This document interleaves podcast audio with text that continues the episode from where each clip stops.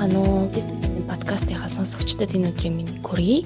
За бизнесмен подкастын минь өнөөдрийн дугаарт Grand Circle корпорацийн бизнесийн үйл ажиллагаа хариуцсан дэд ерөнхийлөгч мөнх заяа оролцож байна. За та бүхэн бас өмнө оролцсон хэдэн подкастаар мөнх заяа зөвлөхөөр тодорхой хэмжээнд таньдаг болсон баг.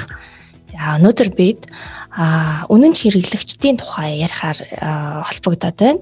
За энэ хөө подкаст маань эх 7 хоногийн мягмар гараг буюу 6 дугаар сарын 8-нд зохион байгуулагдах зөвхөн танахыг сонгодог хэрэглэгчтэй болох нь гэд вебинарыг маань өгдөг хийж байгаа подкаст юм аа. За сайн байна уу? Та ажил сайн уу? Сайн байна уу? За бүх хүмүүстээ энэ өглөөний мэнд төргий. Ажил тавлаг байна. Ажлын тавлаг өмшөөл. Тавлаг аа. За За өмнөх подкастуудаар магадгүй таныг өмнө нас маань сонсогч танил биш бол та одоо ер нь вебинар дээрээ та өөрийнхөө ажилдаг компани жишээн дээр тулгуурлаж ярих гээд байгаа тий. Тэгэхээр та яг ямар компанид ажилтгийг танай компани ямар үйл ажиллагаа явуулдаг вэ? Яагаад туршлага дээр нь тулгуурлаж ярихаар болсон тухайгаа. За тийм. Миний ажилладаг компани бол Америкийн нэгдсэн улсын Бостон хотод төвтэй дэлхийн 85 орнд үйл ажиллагаа явуулдаг Grand Circle гэдэг корпорац байгаа. Манайх аялал жуулчлалын байгууллага, аялал жуулчлалын үндсэн 3 брэндтэй түнд 3 брэндтэй. Тэгээд бас хажуудаа Grand Circle гэдэг сангийн хэмжээнд үйл ажиллагаа явуулдаг. Тэгээд миний сургалт болохоор энэ компани маань бол одоо яг Alan and Harriet гэдэг Америкийн одоо нэг гэр бүлээс гаралтай тэгээд одоо ч гэсэн компани маань эцэд үйл ажиллагаа чиглүүлээд удирдах зүйлтэй явж идэг. Тэгээд энэ компани аргачлал нь өөрөө бизнесийн модель нь зөвхөн өмнө хэрэглэгчдээр тулгуурлаж маркетингаа явуулдаг үйл ажиллагаа тэлдэг тийм загвартай. Тэгээд энэ нь бол одоо ялангуяа одоо энэ ямар нэгэн том эрсдэл одоо бизнесийн ертөнцид учрах ч юм уу дэлхийн нийтэд тохиолдоход бол үнэн хэрэглэгчийн мэдээлэл хамгийн сайн ажилт юм а гэдэг зүйлийг бол харуулад байгаа жишээгээр. Тэгэхээр энэ чиглэлээр бас Монголынхаа бизнесүүдэд хуваалцаж тэ багч гэсэн гадны ноу хауг хуваалцъя гэсэн зорилготой. Аа. За тэгэхээр үнэн ч хэрэглэгчдийг ер нь бий болгох одоо фанаттай фанатуудтай болохын үндс нь юунд байд юм бэ? Үнэн хэрэглэгчийн давуу тал гэдэг бол хязгааргүй маш олон давуу тал байгаа. Аа тэгээ энэчнээс би онцолж хэлэхэд бол ер нь бол яг бизнесийн ирээдүй илүү их баталгаатай болох юм өөрөө гэсэн өмнө хэрэглэгчтэй байна. Хизээд л одоо таныхыг сонгож идэг үйлчлүүлэгч мэдээж хэрэг сонголт маш олон байдаг. Хүн нэг л одоо компаниг сонгоод байна гэдг нь бол өөрөөсөө ойлголт байх. Гэхдээ а ер нь ямар ч үед танаад итгэж найддаг те эднийх л болно гэж хамгийн түрүүн сонголтуудын эхэнд нь байна гэдэг бол одоо бизнес эрхэлж байгаа компаниудын хувьд бол одоо бахархал те а дээрэс нь тэр байгууллага бизнесийн байгууллага дотор ажиллаж байгаа хүний хувьд бол бас байгууллагаараа бахархах тий илүү хувь нэмэр оруулах юмсан гэж хүсэж ирмэлцэх тий тийм сэтлийг дөрүүлдэг учраас үн хэрэглэгчийн давуу талыг дуулах гайхамшигтай. Би зүгээр өнөөдөр ирсэн имэйлээс нэг хоёр зүйл хуваалцъя гэж бодож ин л да үнэн хэрэглэгчтэй холбоотой. Манайх нөгөө аялал жуулчлалын байгууллага дээ. Тэгээд 2 жилийн хугацаанд одоо үндсэндээ аялал жуулчлалчин зогссон маш олон компаниудад бурж ийн тий аа тэгээд яг ер нь ямар ч одоо тэр 9 сарын 11 гээл том инцидент Америкт болж исэн. За тэгэл дэлхийн нөгөө эдийн засгийн crisis ч гэдэг юм ингээд том том эдийн засгийн цохилтуудын үед манай компани үнэхээр үнэн хэрэглэгчтэй модель дээр үндэслэж бизнесээ явуулдаг учраас л маш хурдан сэргийж босчирч исэн.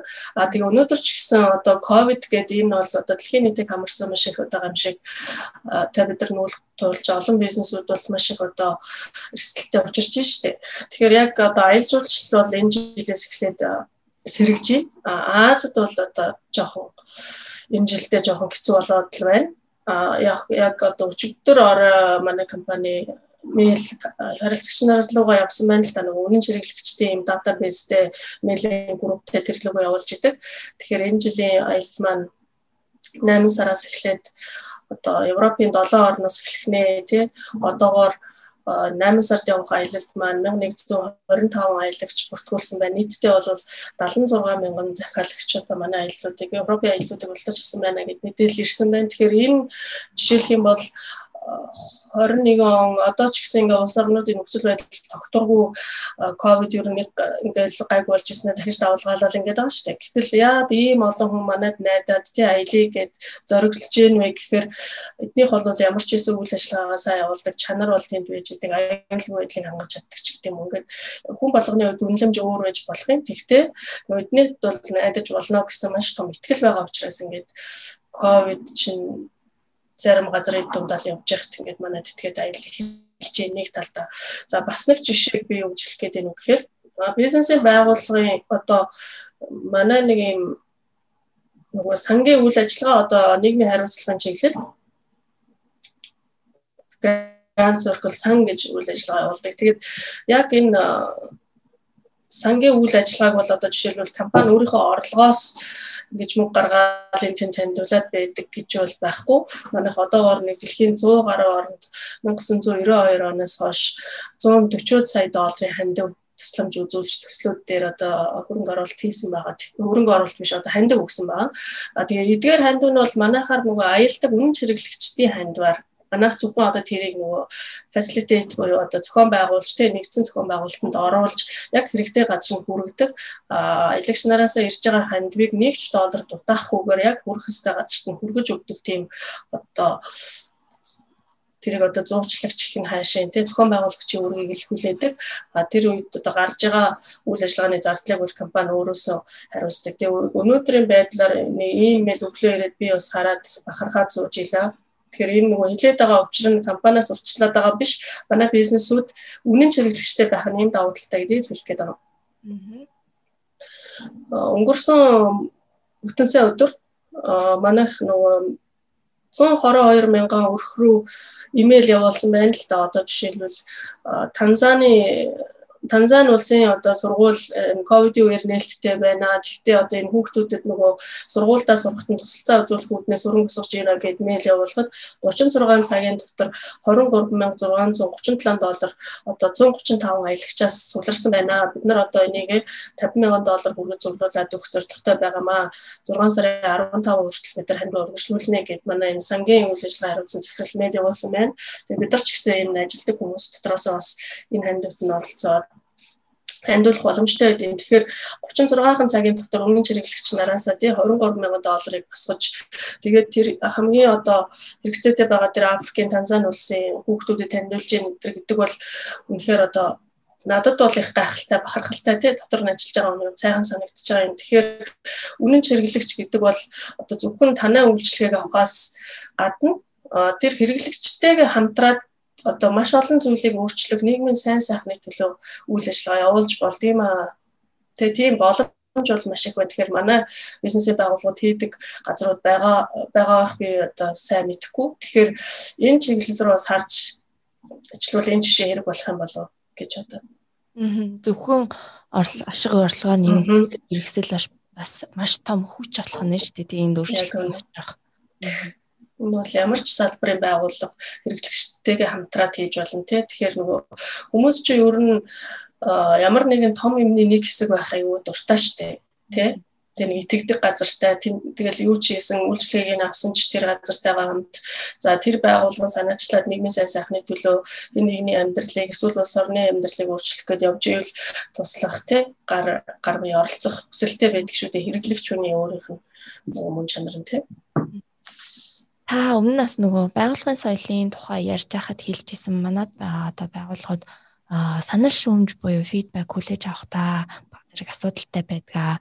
Жишээ нь та хэрэглэгчийн үүднээс өөрийнхөө саналыг хэлэхэд тэрийг уг нь үнтэй зөвлөгөө гэж хүлээж авахын хооронд гомддог эсвэл тайлбар тоочдог. Тиймэрхүү асуудал бас цөнгөө гардаг те. Тэгэхээр энэ тал дээр ер нь компаниудад хэрэглэгчтэйг харилцах тийм нэгдсэн бодлого стратегийн ер нь тийм байна уу? Байвал юун дээр нь анхааруул зүгээр гэж та бодож байна вэ? Ер нь яг үнэн чирэглэгчтэй манайх үнэн чирэглэгчтэй үнэн чирэглэгч гэдэг нь бол нөгөө одоо юу гэдэг лээ нөгөө дахин дахин данаа үйлчлэгийг авдаг хүмүүсийг хэлээд байгаа шүү дээ тий. Тэгэхээр манайх одоо жишээлбэл өнөөдөр бизнес эрхлээд хүн хин дуртай ирсэнд нь үйлчлэл явуулаад байх юм уу эсвэл тэр ирсэн хүнийг үнэн хэрэглэгчээ болгож хувиргах юм уу гэдэг бодлогоо тодорхойлох нөгөө зорилгоо тодорхойлохоос эхэлнэ. Аа тэгээд үнэхээр тийм зорилготой байгууллага юм бол үнэн хэрэглэгчийг бий болгох хүчин танай байгууллагын дотор байдаг ажилтнуудад байдаг эцсийн хэрэглэгчид үйлчлэг хүргэж байгаа юм чи ерөөсөө ажилтан л байдаг шүү дээ. Тэр байгууллагын удирдлага бол өрөөндөө суучдаг. Эсвэл энэ тэнд ингээд ажлаа үзэлтэд явж идэг. Тэгвэл тэр зөв ажилтныг үнэн хэрэглэгчийг бий болгох гэж чиглэсэн ажилтныг яаж сонгож шалгаруулж авах вэ? Ажилтны нөгөө сонгож шалгаруулах бодлого нь юу байх юм гээд бүх юм нэг тэр зорилгоосоо бодлогоосоо эхлээд байгаа. Аа тэгээд хүнээс зөв шалгаруулж авчаад хэрвээ одоо үнэн хэрэглэгчтэй болё гэж зорж явах юм бол хэрэглэгчийн саналыг сонсохоос өөр арга байхгүй. Миний саналыг сонсохгүйгээр намайг өөрийнхөө үнэн хэрэглэгч болгоно гэж байхгүй шүү дээ. Одоо жишээлбэл бизнесментэй би хамтарч ажиллаж чинь тэгээд одоогоор юу гэдэг нэлээд хэдэн подкаст хийлээ те танай одоо сонсогч нарт хэрэгтэй юм хэлж чадж байгаа ч юм уу үгүй ч юм уу мэдэхгүй шүү дээ. Тэгэхээр би одоо жишээлбэл Мишелээс санал асуухгүйгээр тэгэл одоо санааныхаа зоргоор юм яриад байх юм бол аль аль талдаа хүртээлгүй гэх жишээ нь. Тэгэхээр нөгөө заавалчгүй одоо санал сонсох тэр процесс маш чухал. Тэгэхээр тэрийг яаж би болгодсон бэ гэдгийг би 6 сарын 8-ныхаа одоо вебинараар маш одоо практик тулгуурлаж хийх зорилготой байгаа. Энийг зөв сурахгүй бол нөгөө таамгаар хийж болохгүй бүр аюултай. Одоо жишээлбэл хэрэглэгчээ сонсон гэдгийг хамгийн гол нь нөгөө нэг жишээлбэл бие өмөрдөггүй ажилтан байх хэрэгтэй байхгүй хандлагын хувьд Тэгэхээр бие өмөрнө гэдэг бол хүний дадал зуршил гэхээсээ илүү хандлага байдаг. Тэгэхээр анханасаа бие өмөрдөг өөрийнх нь буруу бисчээсэн ч гэсэн төвчээ дугаа өнгөрдөг одоо ажилтныг сонгож авах ч гэдэг юм уу тийм одоо нөгөө шалгуур байдаг. Тэгэхээр хэрэглэгч нэг юм хэлэхээр өө манайх тэгсэн штэ ингэсэн штэ үгэн тэгсэн штэ гэдэг ингээд шалдаг тоочод байна гэдгийг би өмөрж байгааг нэг хэлбэр. Жишээлбэл ийм үед одоо яадгийн ер нь ямар ямар шалгуураар ажилтныг сонгож авах юм За тэгээд ямар ямар хандлагууд дээр нэлээд анхаарах хэрэгтэй юм. За тэгээд яг тэр фидбек өгтөө яаж өгдгийг гэдэг практик аргачлалыг энэ вебинараар дамжуулж би хэлье. Нөгөө Мишель түрүүний байгууллагын соёл гэдэг подкаст байсан шүү дээ. Тэрэн дээр яг энэ фидбэкийг ярьж исэн. Тэгээд дараа нь бас хэд хэдэн байгууллага надаас зөвлөгөө авсан. Дээрээс нь энэ фидбэк гэдгийг чи ерөөсөө сонсоогүй юу ажилтнаасаа одоо жишээлбэл байгууллагын нэг захирал хэлжсэн л та. Би одоо ажилтнуудаас сан сэтгэлийн сонсоогүй бүр 6 жил явчихжээ. Ямар амар юм би одоо яана Тэгээд одоо нөгөө фидбек авъя гэхээр энэ одоо аргын зүй болохгүй бол бас хэцүү юм да тий нэг талдаа одоо шүүмжлэл болоод нөгөө хэлж байгаа даа хэцүү сонсож байгаа даа хэцүү болчихно. Тэр бол маш үнэтэй одоо санал байсан. Миний хувьд би тэр подкастаараа нөгөө аргыг ерөөсөө хэлж өгөөгүй. Энэ бол маш хэрэгтэй арга гэж хэлсэн боловч тэгэхээр одоо вебинараараа дамжуулаад фидбекийг яаж зөв нөгөө айл ал талдаа хэлж байгаа даа ч одоо буруудчихгүй тий сонсож байгаа ч гэсэн нэг хүлээж авах боломжтойгоор хэлэх тийм арга бол байдаг. Гэхдээ энэ нэг сонсоол одоо хийждэг арга шиг байнгын дадлагжуулалт сургалт хийж ээж аль тал нь хэвшчих юм бол тэгээд ерөөсөө өдөр тутмын үйл ажиллагааны одоо аргачлал болоод хувирчдаг жишээлбэл манай байгууллага бол тийм. Энэ чинь зөвхөн нөгөө би Америкийн компани арга яриад байгаа учраас манайх ч Монголд үйл ажиллагаа явуулдаг олон түнш байгууллагуудтай яг манай байгууллага аялыг авдаг аялын ахлагч нар гэдэг олон сайхан залуучууд байна. Өдөр энэ аргыг бол өдөр тутамдаа хэрэглэдэг үнэхээр одоо ажилдаг. Тэгээд үйл ажиллагаа бол маш хурдтай сайхан явчихдаг. Тэгэхээр энэ арга аялж өгнөө дадлагаар явна. Аха. Тэгээд ер нь ажиглаж байхад бол фидбек өгөлцөж авалцах соёл нь өөрөө хувь хүний болон тухайн одоо албан тушаалтны хөгжилд маш том нөлөөтэй. Тэгээд хүн тгийж сурчхаараа ингээд хүнээс юм сурах га сонсгоод те байнга нэг тийм дадалтай болчдөг юм шиг ажиглагдсан. Тий яг үнэ. Хамтардаг байгууллагууд маань бидраас ингээд байнга санал асуудаг болчтой. Аа. Тэр их сайхан. Тэгэхээр нөгөө бид нар чинь тэрийг хэлхийн тулд одоо жишээлбэл таны үйлчлэгээ болохгүй байна гэж булцаал хийхгүй шүү дээ. Одоо болж байгаагийн жишээлбэл хэлэн тий. Одоо ямар нь одоо яг ямар үйлчилгээ нь манай хэрэглэгч нарт илүү их таалагдчихээн гэд ингээд санал өрсөлтийн бүр одоо жишээлбэл нэр устаа хэлээж нөгөө Питер те 25 удаа манай компаниар аялсан. Тэгээ танай баазд буухтаа одоо жишээлбэл танай ор маш их таалагдсан байна. Яагаад гэвэл юм юм Харин энэ хоолны сонголтын тал дээр нэг ийм санал өгсөн байлээ шүү. Одоо энэ дээр бид нар яаж ажиллаж болох вэ гэдэг юм. Энэ бол дандаа гоё харилцан яриа тий нэг хүндлэх тэр хүндлэлтээр суурилсан арга байхгүй. Тэгэхээр энэ бол нэг ямар ч нэгэн байдлаар шүүмж гэж бол сонсогдохгүй. А тэгтэл одоо өөрийнхөө хамгийн сайнаар л үйл ажиллагаа үйлж байгаа үйлчлэгээ үзүүлж байгаа гэж бодож байгаа бизнесийн эзэнд бол тийм олон санал хүлээгээд авчгаар мэдээж таатай байхгүй ихэндээ. Тэгэхээр тэр өөрийгөө одоо жоохон нээлттэй байх те сэтгэл зүйд бэлтгэх нь. Тий, тий. Аха. За тэгэхээр бизнесийнхаа үйл ажиллагаа сайжруулахын тулд мэдээж үйлчлүүлэгч хэрэглэгчдийнхаа саналыг сонсох хэрэгтэй. А гэхдээ үүнийг тусахтаа бас яг яаж тусах вэ? Одоо жишээ нь өөрийнхөө туршлага дээрээс яриа одоо маань манайх руу залгаад гомдол хэлээ гэж бодъё. А тэгэнгүүт одоо техникийн өөрийнх нь өөрөөс нь өөрийнх нь техникийн асуудлаас болоод одоо бичлэг гацсан ч байдаг юм уу. Тиймэрхүү асуудал гарсан байлаа гэхэд одоо жишээ нь би бол хамт ажилтдаг хүнийхээ яаж хариулахыг харж байгаа те илтгэр бүгдийг сонсчоод дараа нь юм асуудал ээж магадгүй. Тийм болохоор ингэж надад гэж байна гэж хэлж байгаа. Тэгэнгүүт ойлгодгүй хүмүүс байна. Хүн болгон янз янз байна тий. Ойлгохгүй хүмүүс байна. Өөрөөс өөрийнх нь техникийн асуудлаас ч юм уу ямар нэг юмнаас болж байна гэдгийг ойлгохгүй. Тэгээд а эцэст нь одоо юу гэдгийг та нарын асуудлаа шийдэхгүйгээс болоод одоо ингээ нэг хэрэглэгч алж гинэ гэд ингээ дурдж байна. Тэгэхээр ийм хэцүү хэрэглэгч нартай яаж харьцах вэ? Эхлээд энэ талаар асууя. Мм за ёстой сайн асуулт байна бишэлээ. Хэцүү хэрэглэгч нартай бүр ажиллах бодлого стратеги тодорхойлох хэрэгтэй. Одоо жишээлбэл байгууллага чинь хэрэглэгч нь хинбэ гэдэг нь угаасаа тодорхой шүү дээ. Жишээлбэл манайд бол хэрэглэгч нь аялагч Тэгэхээр хэцүү айлгчтай яаж харьцах вэ гэдэг ингээд манайх бүр ингээд аргачлал боловсруулад гаргацсан байдаг. Тэрүүгээр хүмүүсээс сургадгийн. Тэгэхээр одоо Мишелийн хэлж байгаа тэр нөгөө хүнээ сонсох гэдэг бол хамгийн гайхамшигтай сайн арга тий. Тэглээч гэсэн ойлгодгүй хэцүү кастомер байдаг. Тэр хүмүүсийг бас бид нар сургах хэвээр. Тэгээ таныг сургалтанд хамруулъя гэдэг ахгүй л дээ харилцаагаараа сургана. За тэгээ бүр болохгүй бол одоо манайх ч гэсэн манайхаас үйлчлэгээ авах нь хоригддаг тийм өртөл байдаг арга хэмжээ гэсэн үг тийм арга хэмжээ байдаг. Тэгэхээр одоо нөгөө харилцагч бол нэг талдаа хаан тийм а гэлээ гэхдээ бизнесийн нэр хүндийг одоо гутаах бусад харилцагчдад нөлөөлөх гэдэг ингээд тэр хүний өөрийнхөө буруугаас буруу хандлагын үүднээс одоо бизнест нөлөөлөх гэсэн тийм арга хандлагуудыг бол бас няцаах хэвээр тэгэхгүйгээр бол нөгөө одоо жишээлбэл яг аялал жуулчлалын бизнест энэ маш их хамаатай нөгөө нэг группт 16 хүн аялж идэг. Тэгэхээр 16 хүн дотор нэг л тийм сөрөг нөхөр яваад байхаар бүх юмыг харлуулад идэг. Одоо жишээлбэл босч ирээл энэ ор ямар хатуу юм бэ гэлдэг. Нэг хоол идсэн энэ ёстой эдхийн аргагүй хоол байна ч гэдэг юм уу ингээд идэг. Тэгэхээр тэр хүний тэр хандлагыг өөрчлөхийн тулд бид нар бол ингээд тулж ажилтдаг. Эхлээд яг юу таалагдахгүй байна гэ бид нар өөрийнхөө зүгээс чадах бүхнээ хийсэн ч гэсэн тэр хүн үнэхээр одоо happy болохгүй байх юм бол тэр хүнийг шууд аялаас буцаадаг. Та ингээд буруу сонголт хийгээд ирчихээ уучлаарай тий гэд яг хөө тэнд нөгөө тэгээд хиний хинийх нь одоо асуудал байна уу гэдгийг олж илрүүлэх шаардлагатай. Тэрийг нотлох шаардлагатай.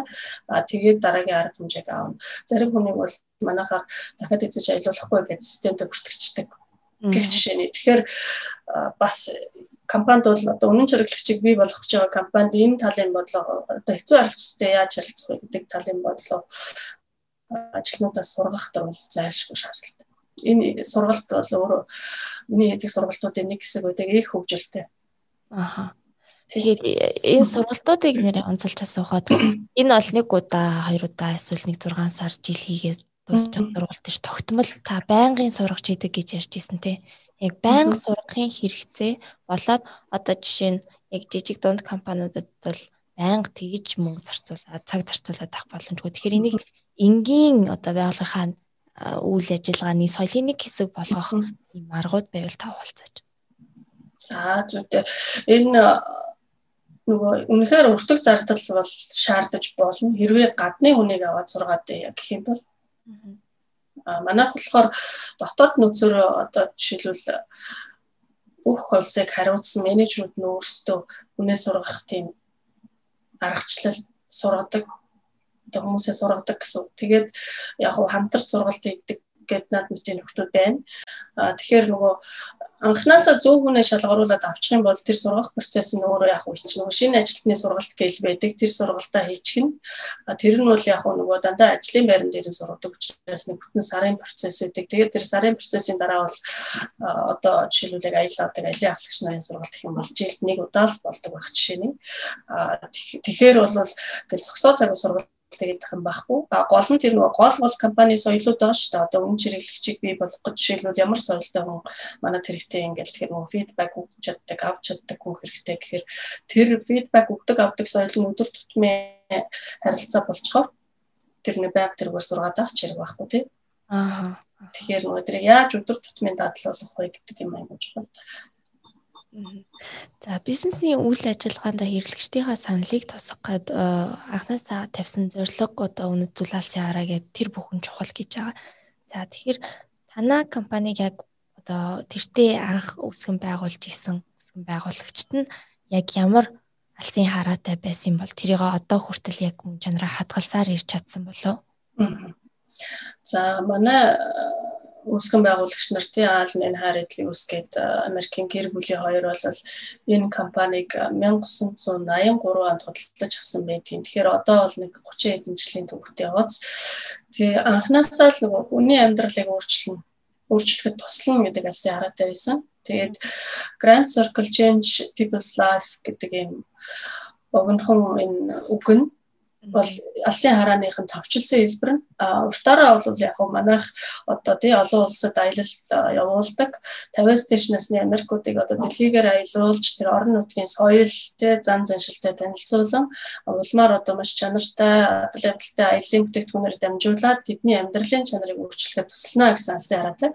Тэгэхээр энийг нь бол яг бид нар богиносгоод энэ бол одоо аялагч нартай хандсан одоо гол хэрэглэгчтэй хандсан алсын хараа байна шүү дээ тий Энэ алсын хараа маань бол ер нь ингээд компани явсаар хагаад энэ компанитай хамтарч ажилладаг хүн болгоны амьдралыг өөрчилсөн юм сайхан компани болсон. Дотор нь ажиллаж байгаа бидний амьдралыг их өөрчилдөг харилцагч хүмүүсийнхээ одоо Америкууд аялаад амьдралынхын чанар нь өөрчлөгдөн гэж юу хэлээд байгаа юм гэхээр харах өнцөг нь өөрчлөгдөн тий амьдралыг харах өнцөг нь. Монгол дээрээ Монгол хүмүүс чи одоо ийм зан заншилтай хүмүүс үү гэмээр Монголын тал нутаг ямар өргөн өдөр Монгол хүн чи ямар хүндлэг сайхан зантай хүмүүс байдیں ч гэдэм үү гэдээ анх бодож ирсэн сэтгэл нь өөрчлөгдөд. Тэгэхээр тэр хүн ийм ингийн Монголд ирсэн хүмүүс ер нь тэгдгийн малчин айлд очоод уулзаад ингээ гараад явж байгаа. Дараа нь ингээл ярьж яхад үгүй нэрээ ажиргалтай байх ямар энгийн байдгийн бэ те? Ямар ч стрессгүй. Энэ малчин хүмүүс ямар сайхан ингийн амьдртiin бэгүй нэрээ сурах юм их байна гэж тэгдгийг. Тэгэхээр энэ л өөрөө тэр хүний амьдралын чанарыг өөрчлөд байгаа шүү дээ. Тэгэхээр л манай алсын хараа биелэгдээд байгаа. Тий тэр нэг сайхан. За тэгээ хамтарч ажиллаж байгаа компаниудын хувьд ч гэсэн маш олон жилийн урт хугацааны гэрээ байгуулдаг. Бид нар байнга нөгөө байгууллагын соёлоороо дамжуулаад фидбек өгдөг учраас манайтай хамтарч ажилладаг байгууллагуудын үйлчлэгээний соёл тэр стандарт нь бол маш хурдан ингээд чанар чадшаал өөр төвшөнд гарчдаг. Тэгэхээр одоо жишээлбэл манайд ажиллаж исэн хүмүүс ихэд дандаа юм сургалт юм тамрагдаад үргэлж ингээд өөрийгөө сайжруулахаас өөр аргагүй нөхцөл байдал байж байгаа учраас гараад явхад тэдний ажиллаж исэн гэхэд өрсөлдөнгүүгээр ажилд орох ч гэдэг юм уу гэд маш их ингээд олон талын давуу талыг харилцагч нартай хамтран ажиллагч нартай тий дотор нь байгаа хүмүүстээ өгдөг нэг юм үнэхээр сайхан компани. Тэгэхээр анх тэр 83 онд тогтоож исэн алсын хараа нь одоо ч гэсэн хэврээ аа тэгээд алсын хараа гэхээсээ илүү өдөр тутмынх нь одоо нөгөө компани одоо үгдийн имиж болоод хувирчч тий. Аа. Тэгээд би нэр энэ вебинар юугаараа хэлэх гээд энэ ном манай энэ компани байгуулсан хүмүүсийн бичсэн ном баггүй энэ хоёр ааха одоо тоормсгүйгээр дахин гэж орчуулах юм уу. Тэгээ энэ ном нөгөө энэ компани яад анх байгуулсан. Энэ бол чинь хэдэн оны ном бэ? 10 жилийн өмнө бичигдсэн ном байгаа байхгүй. Гэхдээ одоо ч гэсэн ингээ уншиж байхад бүх юм яг хэвээрээ л байгаа. Энэ 2012 оны ном 11 жилийн бичсэн ном. Тэгээ би энийг аваад Монголынхаа бизнесүүдэд орчуулж хүргэе гэж бодоод ажиллаж байгаа юм дээр хэрвээ энэ номыг ингээд одоо библ гэх нь хаашаа энэ яг энэ энэ хүмүүсийн философиор одоо үнэн чирэг чиг яаж бүтээд юм бэ гэдэг бүх философи эднэр бүр ингээ амар өгөөмрөөр ингээ бичсэн байгаа байхгүй. Тэгээд хэрвээ энэ аргачлалтай танилцаад яг энийгээс ингээд аваад ажиллая гэх юм бол маш гоё гарын авлага одоо бизнесүүдэд утгахгүй ч одоо би одоо тэдэд тэдэд гэж хэлж амлж бол дэлэхгүй гэхдээ ажиллаж байгаа тэгээд бизнесүүдтэй хүргэнэ гэдэг Монголынхаа бизнесүүдийг одоо маш хүчрхэг болоосоо гэж би хүсдэг шүү дээ. Одоо жишээлбэл манайд яг үнэн хэрэглэгч гэхээр аргачлал хэрэглэж байгаа компаниуд байна л да. Одоо жишээлбэл номин гээл тэгэхэд те нөгөө байнгын өршөөлөгчийн карт байдаг. Тэр ингээл хуваар нэмзэр авал хизэж орсон тэр карт нь байнга л хүчинтэй байж идэг. Тэгээд нэг айтайхан бонус манус судрал тэрнээсээ асуулдаг ч гэдэг ч юм уу гэдэг нэг тийм үн хөнгөлөлт төр дээр суурилсан үнэ хэрэглэгчийн аргууд бол зөндөө компаниуд хэрэгжилж байна тий. Манай компани хэрэгэлдэг арга нь болохоор харилцаа. Аа энэ өмнөөс гадна харилцаа ахгүй мэдээж өмнө урамшуулал янз бүрийн урамшуулал мөнгө урамшуул байгаа. Гэхдээ хамгийн гол нь үнэн хэрэглэгч гэдэг бол харилцаа юм а гэж манайх ойлгодог. Энэ харилцааны философи. Тэгэхээр 6 сарын 8-ны вебинараараа одоо тэр харилцааны философи дээр нэлээд тулгуурлаж ярина гэсэн бодолтой байна. Аа. А үүн дээр бас яг үнэн хэрэглэгчтэй холбоотой үүсдэг бас асар олон давуу талыг үүсгдэг. За өмнө нас манай экспертүүд ярьж ирсэн яг энэ өмнө хичээлч гэсэн борлуулалтын талаар ярьж ирсэн. Яг фанатуудыг бий болох гэж зөвлөдөг. Яагаад тэгэхээр тэр хүмүүс чинь танаа маркетинг борлуулалтыг хийх хувийг аваа явчнаа. Яагаад тэгэхээр фэн болсон хүн оройторныхондоо бүгд нь ингээд хэрэгэл гэж хилдэг, бараг чирээд авчирдаг. Тийм болохоор нэг талаасаа бас ийм давуу талтай. А нөгөө талаасаа бас манай сэтгүүл дээр орж исэн одоо Lamor гэд брендинг үүсгэн байгуулагч хулан гэдэг тийм.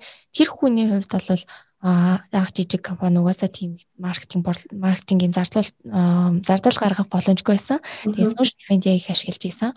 Тэгээд дээрэс нь үнэн чиглэгчд нь өөрсдөө хамгийн том борлуулагч бол түншүүд нь болж хуурсан гэж хэлж байгаа. Одоо жишээ нь анхны экспортоо хийхэд а тэр хүн нь өөрөө бүтээгдэхүүнийг хэрэглээд маш их таалагдсан болохоор тэдний дистрибьютор болох гэж ажилласаа хүртэл гараад тэгээ одоо дистрибьютор нь болоод тэгэд ийм маягаар ерөөсөө байнга одоо бүтээгдэхүүнийг намаас ам дамжих маягаар экспортын ажлуудын тодорхой хэмжээний ингээд бүтээд явж исэн гэдэг туршлагаасаа бас хуваалцж исэн. Тэгэхээр тийм үнэнч хэрэглэгчдийг бий болгохын тулд бол мэдээж сэтгэл ханамж гэдэг зүйлийг үүсгэх хэрэгтэй болж байна. Тэгэхээр сэтгэл ханамжийг яаж хэмжиж одоо түн дээр дүн шинжилгээ хийж ийн тэр аргуудаас хос дурдаад.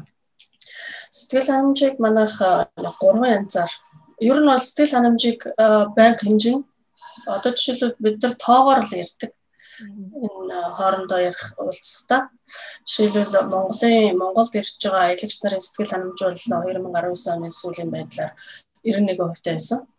Манайх сэтгэл ханамжийг юу айлдаг вэ гэхээр одоо нөгөө судалгаа байлаа гэхэд дотроо дөрвөн үзүүлэлттэй маш сайн байсан, сайн байсан. За окей байсан. Тэгээд муу байсан гэдэг юм дөрвөн үнэлгээ тий. Тэрний одоо excellent буюу маш сайн байсан гэдэг үнэлгээг л манайх тооцдог. Сайн гэдгийг юусоо тооцдоггүй. Хэрвээ одоо 10 үйлчлүүлэгчийн одоо 91% гэдэг нь 10 үйлчлүүлэгчийн 9 Монголын аялал маш сайн байсан гэсэн үнэлгээ өгсөн гэсэн. Үнэхээр excellent байсан гэж. Хэрвээ тэр хүмүүсийн 9 нь одоо сайн байсан гэж үчих юм бол манай үнэлгээ 0 гэхгүй. Аа. 0 гэсэн. Тэгэхээр сэтгэл хангамжийн үнэлгээг одоо тийм өндөр түвшин тавьж үнэлдэг учраас бас үйлчилгээний чанар бол маш сайн одоо хурдан хугацаанд хөгждөг. Аа бидний одоо жишээлбэл ажлын үнэлгээ хэрэглэгчийнхаа сэтгэл ханамжаар хэмжигддэг байхгүй юу? Миний ажлыг миний дарга үнэлдэггүй. Хаа байсан тэр Японд явж байгаа хүний сэтгэл ханамж, Африкт явж байгаа хүний сэтгэл ханамжаар миний ажил үнэлэгддэг. Тэгэхээр яаж тэр хүмүүсийг сэтгэл ханамжтай байх вэ гэдгээр одоо байнга л бодно тэр хүмүүсийн саналыг уншина гэсэн үг шүү дээ. Тэгэхээр тэр хүмүүсийн саналтал үндэслэж нөгөө сэтгэл ханамжийг сайжруулахаас өөр арга байхгүй. Тэгэхээр гурван арга хэрэгжилж байгаа сэтгэл хангамжийг унлах. Нөгөөх нь бол яг нөгөө аялагч аялаад явчихаар нь аялаад дуусгаар нь аялын төгсгөлд нэг 12 хуудас саналын хуудас байдаг. Тэрүүгээр гол дамжуул сэтгэл хангамжаа хэмждэг. Тэр нөгөө компани database-д ороод судалгаа болоод гараад ирдэг. Тэр тэр оноогоор хэмжигдэн. Аа яг хуу Монголын бизнесүүдэд одоогоор тулгарч байгаа нэг асуудал бол хэрэглэгчийн сэтгэл хангамжийг ингээд судлаад судалгаа авах гэхээр судалгаа өгдөг хүмүүс аягүй цөөхөн байдаг. Яаж энэ тэ судалгаа бүглүүлдэг болох вэ гэдэг нэг тийм сорилт байт юм бэлээ. Энэ зүгээр ихшилж яваа тууштай байхад аяндаа танайх үнэ хэрэглэгчтэй болоод ирэх юм бол тэр хүмүүс чинь цаг гаргаж өгнө. Үнэ хэрэглэгч болоогүй байгаа үедээ хүн бол нөгөө за төвг төвг гэдэг гэж цааш нь тавьчихдаг ч юм уу тий. А үнэхээр одоо үнэн чиглэгч болоод миний саналыг танах сонсдог гэдгийг чинь би мэддэг болох юм бол нөгөө сэтгэл гаргаа тэр судалгааг үнэхээр үнэн зөв бөглөдөх байхгүй. Тэгэхээр энэ бол урт хугацааны процесс. Тэгэхээр одоо тийм байдаг гэд эхлэхгүй байж болохгүй гэсэн. За уучлаарай хоёр дахь юм нь болохоор юу ятг. Яг нөгөө хэрэглэгчтэйгээ биечилж уулздаг бичилж уулзаад одоо ямар ч чиглэлийн бизнес байж болно танаа яг зэрэглэгч юм байдгийн тэр хүмүүсээ судалж байгаа зүгээр л сайхан уулзаад юу болж юм юу болохгүй байх гэд асуугаад тийм найз төгсөг байдлаар уулзсан гэсэн. Тэр тийм уулзах нэг бол одоо байнга тасралтгүй хийдэг манайх. А тэгтээ одоо том компани учраас жишээлбэл яг Америкт байгаа хэрэглэгч нартайгаа нөгөө манай компани эзэд уулзъя гэх юм бол ивентүүд зохиодог. Аа одоо юу гэдгийг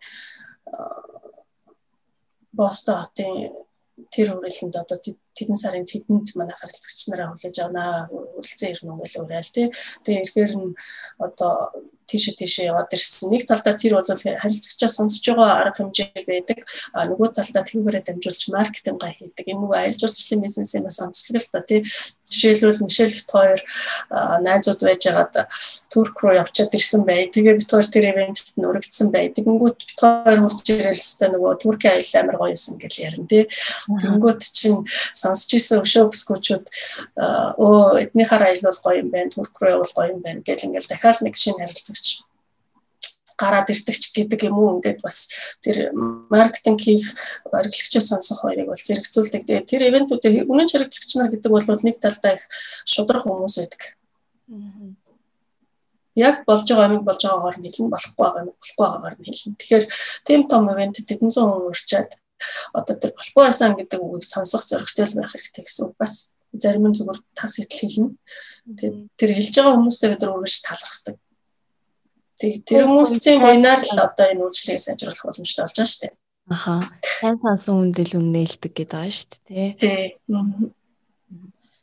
Энэ дээр бас нэг тодруулах юм байна. За жишээ нь зарим хүмүүс бүр яг фанат болчоороо мууч байсан хамаагүй ингээл яваад байдаг. Тийм тийм харилцаа бас аюултай байх те. Энийг яаж Тэр тэр аюултай тэгтээ яг Монгол соёл, Аз соёл байж магадгүй. Америк соёлд бол тийм байхгүй. Ааха тий угаасаа соёлд болж байгаа болох байгаа нэг ингээд тэнцвэртэй хэлдэг. А тэгтээ нөгөө судалгааны нөгөө асуумжаараа дамжуулаад тэр тэнцвэрийг хангаж болно. Жишээлбэл одоо манай бол ихэнх судалгаа юу гэдгийг танд одоо жишээлбэл Mobicom-тай яриад дуусгаар эргээл нөгөө асуулга мессежээр ирдэ штэ танд үйлчлэгээний ажилтан тэр үйлчлэлээ тэгээд харилцаа ямар байсан бэ? Нэгээс та хүртэл үнэлнүүч гэдэг юм уу? Зөвхөн нэг юм тоогоор үнэлэгдэх хэмжээнд л одоо банкнуудын ч гэдэг юм уу нарилцаа холбооны үйлчлэгээний компаниуд үнэлгээ явагдаад идэг. Комент бичээрэй гэхээр хүмүүс бичдэггүй ч юм уу эсвэл асуудаггүй ч юм уу. Хэрвээ комент бичих боломж өгөх юм бол хүмүүс боддоор нь бичих байхгүй. Жишээлбэл яг ямар үйлчлэгээ те харилцааны яг аль хэлбэрээр таалагдсан аль нь дээрээ илүү сайжруулах боломжтой байна гэж асуучих юм бол хүн бол тэнд харагдана. Тэгэхээр юу асууж байгаа гэдгээрээ нөгөө ямар саналтай авмаар байгаа. Тэг яаж тэнцвэртэй авах вэ? Зөвхөн л одоо сайн сайн сайн гэсэн юм аваад ах юм бол сайжрахгүй шүү дээ бид нар ч тийм. Тэгэхээр юу асуух вэ гэдгийг нэг чухал. А одоо энэ бүх судалгаа шинжилгээс хэрэглэгчийн сэтгэл ханамжийн судалгааны үр дүнгээ яг бизнес хөгжүүлэлтээ төлөвлөлтөд яаж тусах вэ? Одоо нэг хугацааны хувьд ч гэдэг юм уу. Ууг нь бол нэг зорьсон том байгаа тэр болгонд нь ингээд оруулаад өөрчлөлт авах нь зөв юм уу гэдэг талаас нь асууж байна л да хэрэглэгчийн сэтгэл ханамжийг хүмүүсийн ажлын үнэлгээ бизнесийнхаа өсөлттэй холбож ижил тэр боломжтой болно. Тэгэхээр танай компанид нэг тийм датабейс хэрэглэгчийн сэтгэл ханамжийг хэмжиж яадаг датабейс хэрэгтэй. Тэрийг байнга хяндаг байх хэрэгтэй. Хүн болгоно нь одоо нөгөө тэрүүгээр нь ажил нь үнэлэгдээд ирэхээр тэртээ тэргүй өсөн үсээгүй нөгөөхийг үзэн хүмүүс ямар санал өгсөн гэдгийг харна. Тэгэл ажиллаж эхлэндээ тэгэхээр тэр өөрчлөлтийг бол нөгөө одоо жишээлбэл Монголын аяллыг бид нар ер нь зорилго бол 90% байсан. Бид нар 2019 онд 91%-тай зорилгодоо хүрсэн. Тэгэхээр дараагийн зорилго бол одоо 21 онд 21 онд худлаад болоод байна л да. 22 онд жишээлбэл манай хэрэглэгчийн сэтгэл ханамж 95% болж одоо зорилго нь өснө. Тэгвэл 91-ээс 95% үрхийн хооронд бид нар юу хийх ёстой юм бэ гэх юм бэл өөрчлөхийн өөрчлөлөө сайжруулаад явна гэсэн үг. Тэгэхээр тэр тэр нэг тийм database тогтмол үнэлгээнд дээр л суурилж байна. Би энэ номон дээр жишээлбэл энэ манай компани юу яасан байгаа юм л та. Анх бүр нөгөө компани эхэлсэн цагаас хойш хэрэглэгчийн сэтгэл ханамжийг үнэлж исэн.